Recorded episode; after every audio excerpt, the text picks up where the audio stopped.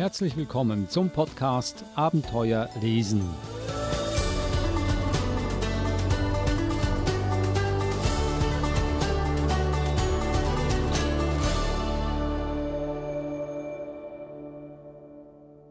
Samstag, 11. Mai. Ich wollte den iPad zum 13. Geburtstag. Und alles, was ich bekam, ist dieses doofe Notizbuch. Sonntag, 12. Mai. Okay, ich will nicht unfair sein. Ich habe natürlich noch andere Sachen von meinen zwei Vätern bekommen. Eine Jahreskarte für das Sea Life zum Beispiel und einen Radiergummi in Form einer Überwachungskamera. Dad behauptet, dass es in seiner Kindheit überhaupt nichts zum Geburtstag gab. An seinem 13. Geburtstag hat seine Mutter ihm zur Feier des Tages zuckerfreie Haferkekse gebacken. Das ist natürlich Unsinn. Dad ist in den USA aufgewachsen und ich kenne das Land. Erstens kann dort kein Mensch Haferkekse backen, wenn man ihm nicht eine Backmischung oder einen gekidnappten Fernsehkoch vor die Nase setzt. Und zweitens bekommen amerikanische Kinder alles, was sie wollen. Eine Kindheit in den USA ist, als ob dich jemand im Kinderparadies von Ikea abgibt und sagt, Schätzchen, wir sammeln dich in fünf Jahren wieder ein. Wenn du Hunger hast, isst Fleischbällchen vom Buffet und nimm dir Cola so oft und so viel du möchtest. Und in Deutschland? Eine Kindheit in Deutschland ist, als hätte man dich in der Schreibwarenabteilung von Galeria Kaufhof verloren und erst nach Ladenschluss wieder dort abgeholt.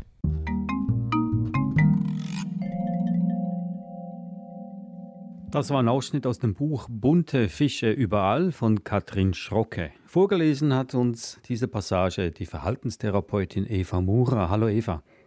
Hallo Adrian. Ich lese dir schnell die anderen Bücher auf, die du heute mitgebracht hast. Das erste in einem fernen Land, eine Geschichte über den Mut und die Kraft, die in uns steckt, von Michael Engler. Dann haben wir Glattes Haar, wäre wunderbar, von Laura Ellen Anderson.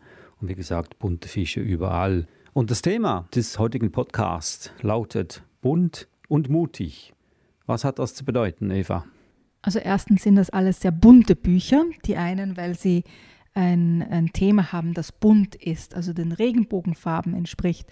In dem Fall ähm, das erste Buch, das ich jetzt, wo ich gerade vorgelesen habe, wo es eben zwei Väter gibt, zum Beispiel in der Geschichte. Dann gibt es äh, bunt, weil das Buch ganz, ganz bunt illustriert ist und äh, die Kinder in diesem Buch sehr, sehr viel Mut beweisen und zeigen. Und dann bunt und mutig, weil es um ein Mädchen geht, das ganz äh, auffällige, bunte Haare hat, mit denen sie am Anfang gar nicht so zufrieden ist, aber auch einen, ihren Mut wiederfindet, äh, sich so schön zu finden oder mit ihren Haaren zufrieden zu sein, wie sie sind. Also ganz viele unterschiedliche Arten, bunt und mutig zu sein, heute in unseren drei Büchern. Ich dachte schon, das hätte vielleicht etwas mit dem Lockdown zu tun, den Melbourne am letzten Wochenende nun nach 262 Tagen endlich aufgelöst wurde, dass man wieder bunt und mutig sich fühlt. Aber es geht generell um diese beiden Tugenden, sofern man bunt als Tugend betrachten kann. Gehen wir doch zum ersten Buch, bevor wir mit den bunten Fischen überall weiterfahren. In einem fernen Land eine Geschichte über den Mut und die Kraft, die in uns steckt. Ja, das ist ein, ein ganz spannendes Buch. Also erstens ist es ganz, ganz bunt, wie ich schon gesagt habe, mit ganz tollen Illustrationen. Es zeigt aber auch ähm, eine Geschichte, die vom Mut der Kinder handelt, aber auch Mut und Hoffnung macht. In der Geschichte geht es um, um eine Gruppe Kinder, die in einem Land lebt, wo es nicht so toll aussieht. Also es ist alles sehr staubig. Ähm, die Blätter sind ein bisschen verdorrt und fallen von den Bäumen. Es ist alles irgendwie ein bisschen trostlos. Und ähm, im, am Anfang der Geschichte geht es darum, dass diese Siedlung weit weg vom Novemberland gebaut wurde, weil dort ist es irgendwie nicht sehr schön und, und kalt und unwirtlich aber keiner weiß wirklich, was hinter dem Novemberland ist. Und die Erwachsenen scheinen alle sehr zögerlich zu sein und auch sehr ängstlich zu sein. Und da kommen die Kinder auf eine Idee. Und da möchte ich auch was vorlesen daraus aus diesem Buch. Eine Gegend, die niemand kannte. von der niemand das geringste wusste, lag also hinter dem Novemberland. Ein ganzes Land, das man erfinden konnte. Wie wunderbar! Sofort malten die Kinder in ihren Gedanken Bilder eines schönen Landes, eines besseren Landes als dem, in dem sie lebten. Sie erträumten grüne Wiesen auf sanften Hügeln, sprudelnde Becher voll glitzernder Fische, tiefe Wälder und Schmetterlinge. Mit jedem wunderbaren Bild wuchs ihre Sehnsucht. Und so fragte Odili bald, warum gehen wir nicht und schauen, was dort wirklich ist? Weil der Weg gefährlich ist, vermutete Amalfi. Weil wir hier sicher sind, überlegte Olafur. Weil wir Angst haben, sagte Anima leise. So viel Angst wie die Großen. Denn auch wir wissen nicht, was kommt. Über staubige Wege gingen die Kinder zurück ins Dorf. Auf den Feldern sahen sie die Großen, die Steine sammelten, Sand aus Kannen auf verdörrte Erde gossen und vertrocknete Blätter von den Bäumen pflückten. Später ließ Anima ihren Eimer in den Brunnen hinab. Der Eimer schlug auf trockenem Boden. Traurig sah Anima zu ihrer Buche hinüber. In diesem Augenblick fasste sie einen Entschluss.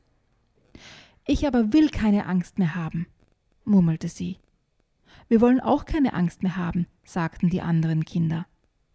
Ein paar von ihnen wollten noch mit den Großen sprechen, aber andere sagten, dass sie sowieso keinen Mut haben, denn sonst hätten sie doch schon längst etwas getan. Die Blätter im Baum über ihnen wisperten. Traut ihr euch? Werdet ihr es wagen? Vorsichtig grub Anima einen Setzling aus der harten Erde.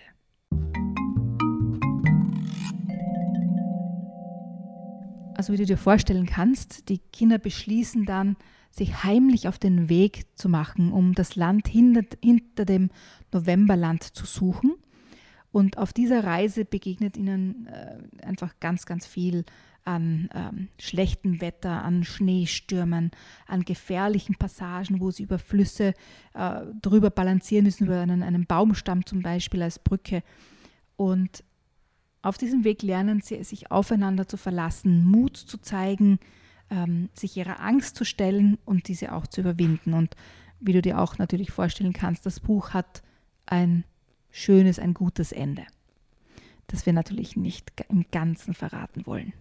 Geht es hier nicht eher um Leichtsinn als um Mut? Hm, ich würde nicht sagen Leichtsinn. Natürlich ist es eine fantastische Geschichte und in, in der Realität jetzt nicht so ähm, umsetzbar oder wir haben kein Novemberland, hinter dem sich ein anderes Land verbergen könnte. Ähm, aber die Kinder gehen ja nicht unvorbereitet auf diese Reise. Also jeder hat was mitgebracht zum Essen, zu trinken. Ähm, sie finden unterwegs Materialien, um auch ähm, sich Schlitten zu bauen. Also sie sind jetzt nicht unvorbereitet oder ähm, ohne ohne Fähigkeiten, das auch zu bewältigen. Es ist mehr die Angst, die sie bisher zurückgehalten hat, ähm, sich das zu trauen. Und indem sie sich der Angst stellen und, und diese Angst überwinden, schaffen sie es auch, ähm, alle Schwierigkeiten zu überwinden und schlussendlich auch ähm, das zu finden, wonach sie gesucht haben.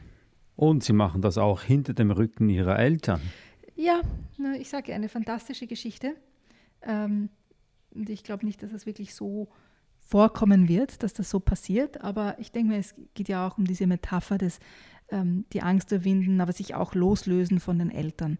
Also wir haben gerade vorhin beim ersten Buch, aus dem ich vorgelesen habe, gehört, sie wird gerade 13, unsere Protagonistin. Und da geht es auch um Ablösung und den eigenen Weg finden. Und auch in diesem Buch hier, in einem fernen Land, geht es um diese Reise, um dieses Ablösen und was Neues ähm, entdecken, ohne die Erwachsenen, ohne die Eltern, die in dem Fall ja auch noch sehr zögerlich sind und noch ängstlicher sind als die Kinder und sich gar nicht trauen, ähm, diese Reise auf sich zu nehmen. Sonst hätten sie es ja schon früher getan, ne? wenn die, die Verhältnisse so schlimm sind, ähm, dass auch der Brunnen kein Wasser mehr gibt und nur mehr getrocknete Blätter von den Bäumen fallen. In einem fernen Land von Michael Engler. Gehen wir zum zweiten Buch. Glattes Haar wäre wunderbar von Laura Ellen Anderson. Generell überhaupt Haar wäre wunderbar. ja, also beim nächsten Buch geht es um ein Mädchen, das hat ganz, ganz, ganz, ganz, ganz, ganz viele Locken, ähm, die auch sehr stur sind und ähm, sich nicht irgendwie bändigen lassen oder sich so verhalten, wie sie das gerne hätte. Und wenn man sich die Bilder dazu anschaut und die Texte dazu, also zum Beispiel auf dem einen Bild versucht sie ähm, mit Büchern ihre, ihre Haare runterzudrücken. Also vielleicht drücken Bücher die Locken ja weg. Nein, leider vergeblich, es hat keinen Zweck. Also du siehst schon, es ist auch alles gereimt und macht das äh, Lesen des Buches dann noch viel lustiger. Oder ihr nächster Versuch ist gleich noch abenteuerlicher. Ballons. Ja, das ist es. Sie ziehen sie glatt. Doch warte, vergebens, ich hebe schon ab.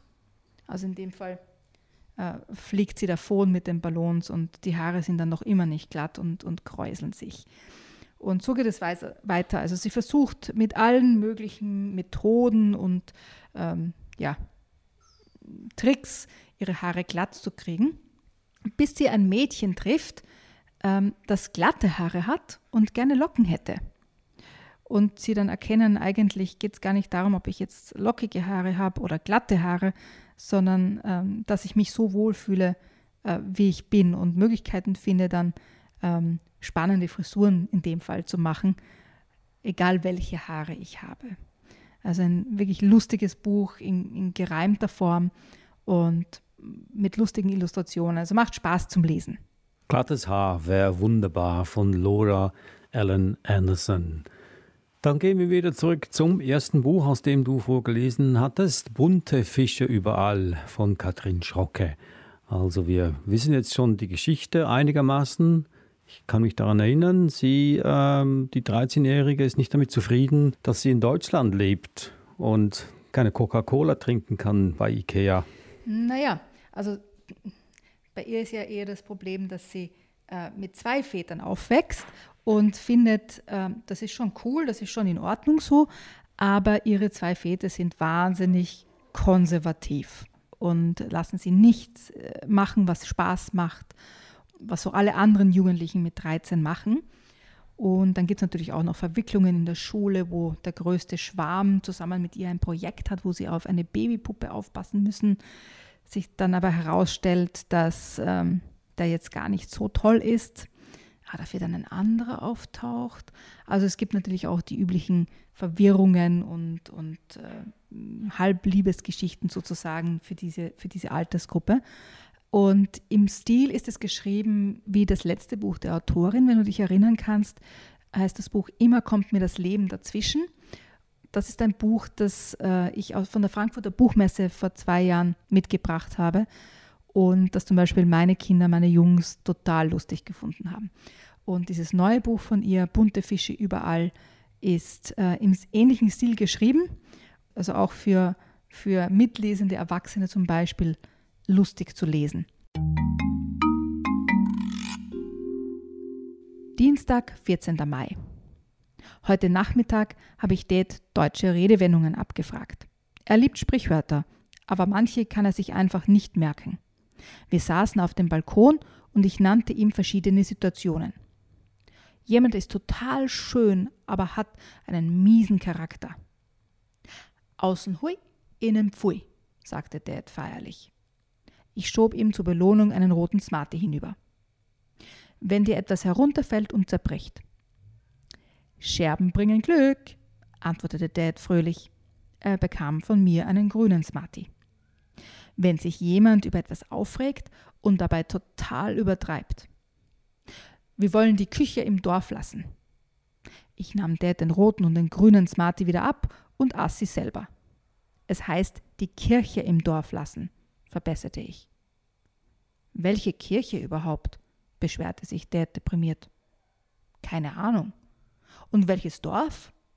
Hm, ich dachte nach. Warum konnte Dad die Sätze nicht einfach auswendig lernen, ohne sich weiter Gedanken darüber zu machen? Mit dieser Strategie hatte ich es erfolgreich in die siebte Klasse geschafft. Letzter Versuch, beendete ich seinen Protest. Was sagst du, wenn Oma und Opa überraschend zu Besuch kommen? Man muss die Feste feiern, wie sie fallen, sagte Dad. Ich schüttete mir die restlichen Smarties in den Mund. Nein, ein Unglück kommt selten allein, korrigierte ich ihn schmatzend.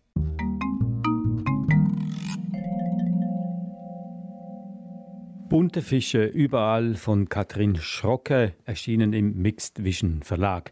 Dann hatten wir Glattes Haar, wäre wunderbar von Laura Ellen Anderson im Magellan Verlag erschienen und schließlich In einem fernen Land von Michael Engler erschienen im Koppenrad Verlag. Und das sind sie, die Bücher, die Mut und Buntheit versprechen, hier im Podcast Abenteuer lesen mit der Verhaltenstherapeutin Eva Mura. Besten Dank und wir hören uns nächste Woche wieder. Tschüss. Servus, Adrian.